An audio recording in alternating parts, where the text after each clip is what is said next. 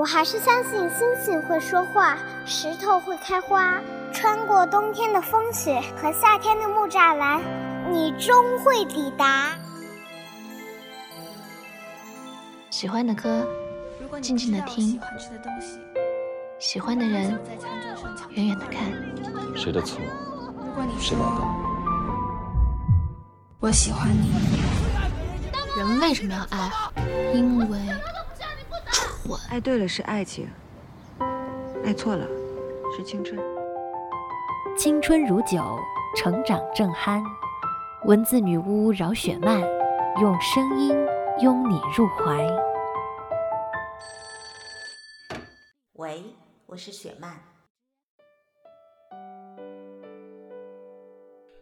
Hello，大家好，这里是雪漫电台，我是雪漫姐的编辑轮仔。今天要跟大家分享的文章依然是来自雪漫姐的公共微信十七 seventeen 的作者八十二月，一起来听听今天的这篇。没有亏欠，何来怀念？袁林是在王婷箍牙的那天喜欢上她的。他说：“你不知道，每天凶巴巴的王婷咧着嘴巴，一小口一小口的用勺子吃面条的样子有多可爱。可爱，我是真的不知道。”我只知道那时候的王婷天天大半夜的把我晃醒了，说她饿。王婷箍牙的原因有两个，一个是她对所有人都讲过的自己在准备艺考，播音主持专业的形象很重要；另一个是只有我知道的，她在偷偷的和隔壁班的陈志明谈恋爱。有一回，陈志明随口说了一句他牙齿不好看，第二天他就戴上了牙套。但是令王婷难过的是，箍牙以后的她，并没有变得多好看，反而因为不适应牙套的存在，常常嘟着嘴巴。陈志明笑她像《东成西就》里的梁朝伟，王婷生了好久的闷气，都没有理他。袁林和王婷说，觉得她戴牙套的样子超可爱。王婷瞪了他一眼：“你可闭嘴吧，要不要把你的牙齿也绑起来啊？”袁林就笑笑不说话了。后来我问袁林喜欢王婷什么，袁林说就喜欢被王婷拿得死死的感觉。他开心了，自己也会开心；他生气了，自己就不敢说话。你这不是喜欢，是犯贱。谁不是呢？你敢说你自己没有犯过贱吗？我闭嘴不说话。现在回想起来，那个年龄，我们似乎每天都很忙，背不完的重点，考不完的测试题，但又觉得。我们好闲，可以闲到把自己的喜怒哀乐和另外一个人紧紧的系在一起。袁林和王婷本来应该是不会有任何交集的两个人，一个好好先生，从小到大都是第一名，一路顺利的考进了全市重点高中；一个是靠家里各种塞红包托关系才送进来的不良少女，但偏偏阴错阳差的成为了好朋友。高一下半年的时候，学校为了弘扬不浪费每一颗粮食的中华民族传统美德，要求食堂的餐桌座位分配必须按照男女合理搭配的原则，保证男生吃得饱，女生不浪费。于是打乱顺序，重新安排位子之后，袁林和王婷就坐在了一起。开始的时候，大家各吃各的，因为不太熟悉，彼此之间也没什么话说。袁林就负责给大家盛菜。只要饭桌中间的餐盘空了，他总是第一个站起来。王婷说：“园林是个大傻子，谁不够吃谁自己去盛啊，老是这么伺候别人，别把他们惯坏了。”但是大家都喜欢他。废话，你天天伺候我，我也喜欢你，所以你也喜欢园林？不喜欢，长得再帅一点的话，我可能会喜欢。跟陈志明比起来，园林的确不帅。青春期的男孩特有的那种瘦巴巴的身材，肥大的校服穿在他的身上显得空空荡荡，像搭在一个衣架上。但还好，脸算白净，架着一副黑框眼镜，看着倒也挺顺眼。也许十几岁的王婷没有想过，有一天自己眼前这个瘦巴巴的男孩会帅到人神共愤。快要高考的时候，袁林成了王婷和我免费的课外辅导老师。放学之后，我们会带着作业在校门口的奶茶店坐到很晚。学校对面是市里唯一的一所大学，常常会有一些大学生情侣坐在我们旁边。王婷一边说他们腻腻歪歪的样子真恶心，一边给陈志明打电话问他怎么还没来。所以那个时候常常是我和袁林在做题，王婷和陈志明在旁边谈恋爱。袁林总是写一半就把笔放下，扭头看看王婷，重重地叹一口气，然后再拿起笔继续学习。有时候王婷会端着奶茶坐过来，然后又被陈志明一把拽回去。他说：“你别影响别人学习了。”袁林说：“你不知道我当时有多想过去弄死陈志明，那还不是你太怂了？不是，我是想弄死陈志明之后，王婷一定会很难过，还是算了。”高考结束之后，袁林按着他一如既往的优秀，考上了北京的一所重点大学。我也马马虎虎地挤进了北京一所还不错的学校，就在园林隔壁。王婷和陈志明意料之中地念了本市唯一的一所大学，继续他们两个在奶茶店约会的小日子。王婷对这个结果很满意。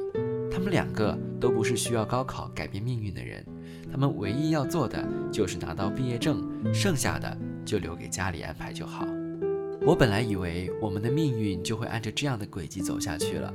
清晰明了，也许园林会放下王婷，但是不出点差错捉弄一下你，命运就不叫命运了。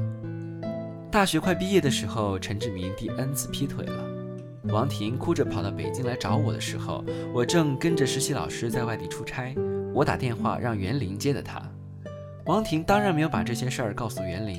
她只是说自己没事儿来北京看看大家，顺便想吃一碗新街口的卤煮，然后就坐当天晚上的火车回去了。可是园林不会傻到相信他大老远的跑过来就是为了吃一碗卤煮。园林打电话问我，我说了实话。于是我园林一起回到了家乡。说实话，念了大学之后，我对家乡的记忆越来越模糊了。尤其是当我们重新走在高中学校门口的时候，并没有想象中那样感动的感觉。而是陌生，对这里一切不曾经历的变化的陌生，我们终究会越走越远，直到淡忘了自己曾经出发的地方。园林当着我和王婷的面打了陈志明，我抱住哭得撕心裂肺的王婷，谁也没有上去拦园林，反正他早就想弄死陈志明了。打到最后，陈志明擦了一把嘴角的血，说：“园林，你给我等着！”然后就跌跌撞撞的跑开了。出去的时候，朝着门口吐了一口血。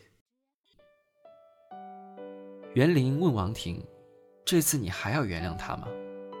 王婷一直哭，哭到最后，用特别微弱的声音，颤巍巍地说：“他让那个女孩怀孕了。”我的脑子嗡的一声，瞬间就炸了。袁林一句话没说的跑出去，我知道他一定是去追陈志明了。也许这次他是真的想要弄死陈志明吧。袁林因为故意伤人赔了陈志明家好大一笔钱，还在派出所住了两天。我去接他出来的时候，问他爽吗？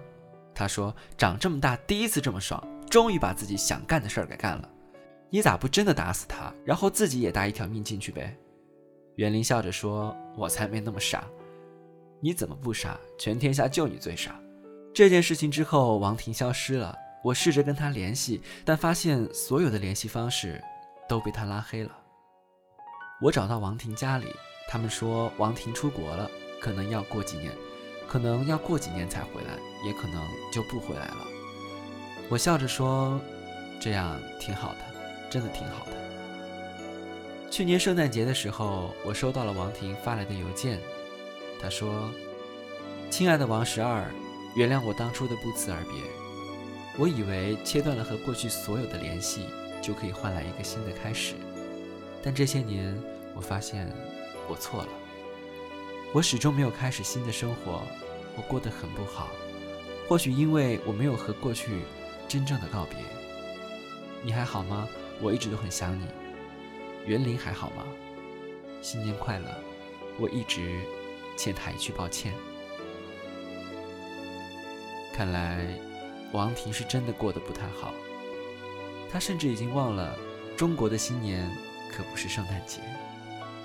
我找到园林的时候，他正在陪女朋友挑婚纱，下个月他们就要结婚了。我不知道要不要跟他讲王婷给我发邮件的事情。当他女朋友过来跟我说让我帮他参考一下婚纱的时候，我决定放弃了。袁林的女朋友是个很单纯的女孩，长了一口洁白整齐的牙齿，跟他很配。我和袁林坐在外面等他从试衣间里出来的时候，我问袁林：“你还记得王婷吗？”袁林的背僵了一下，扭头说：“怎么了？”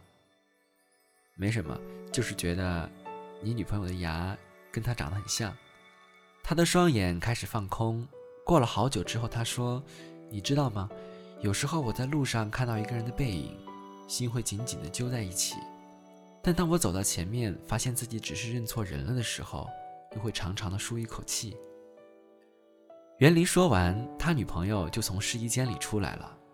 洁白的婚纱上面简单的缀着几颗珍珠，很美。他露着牙齿，笑着走过来。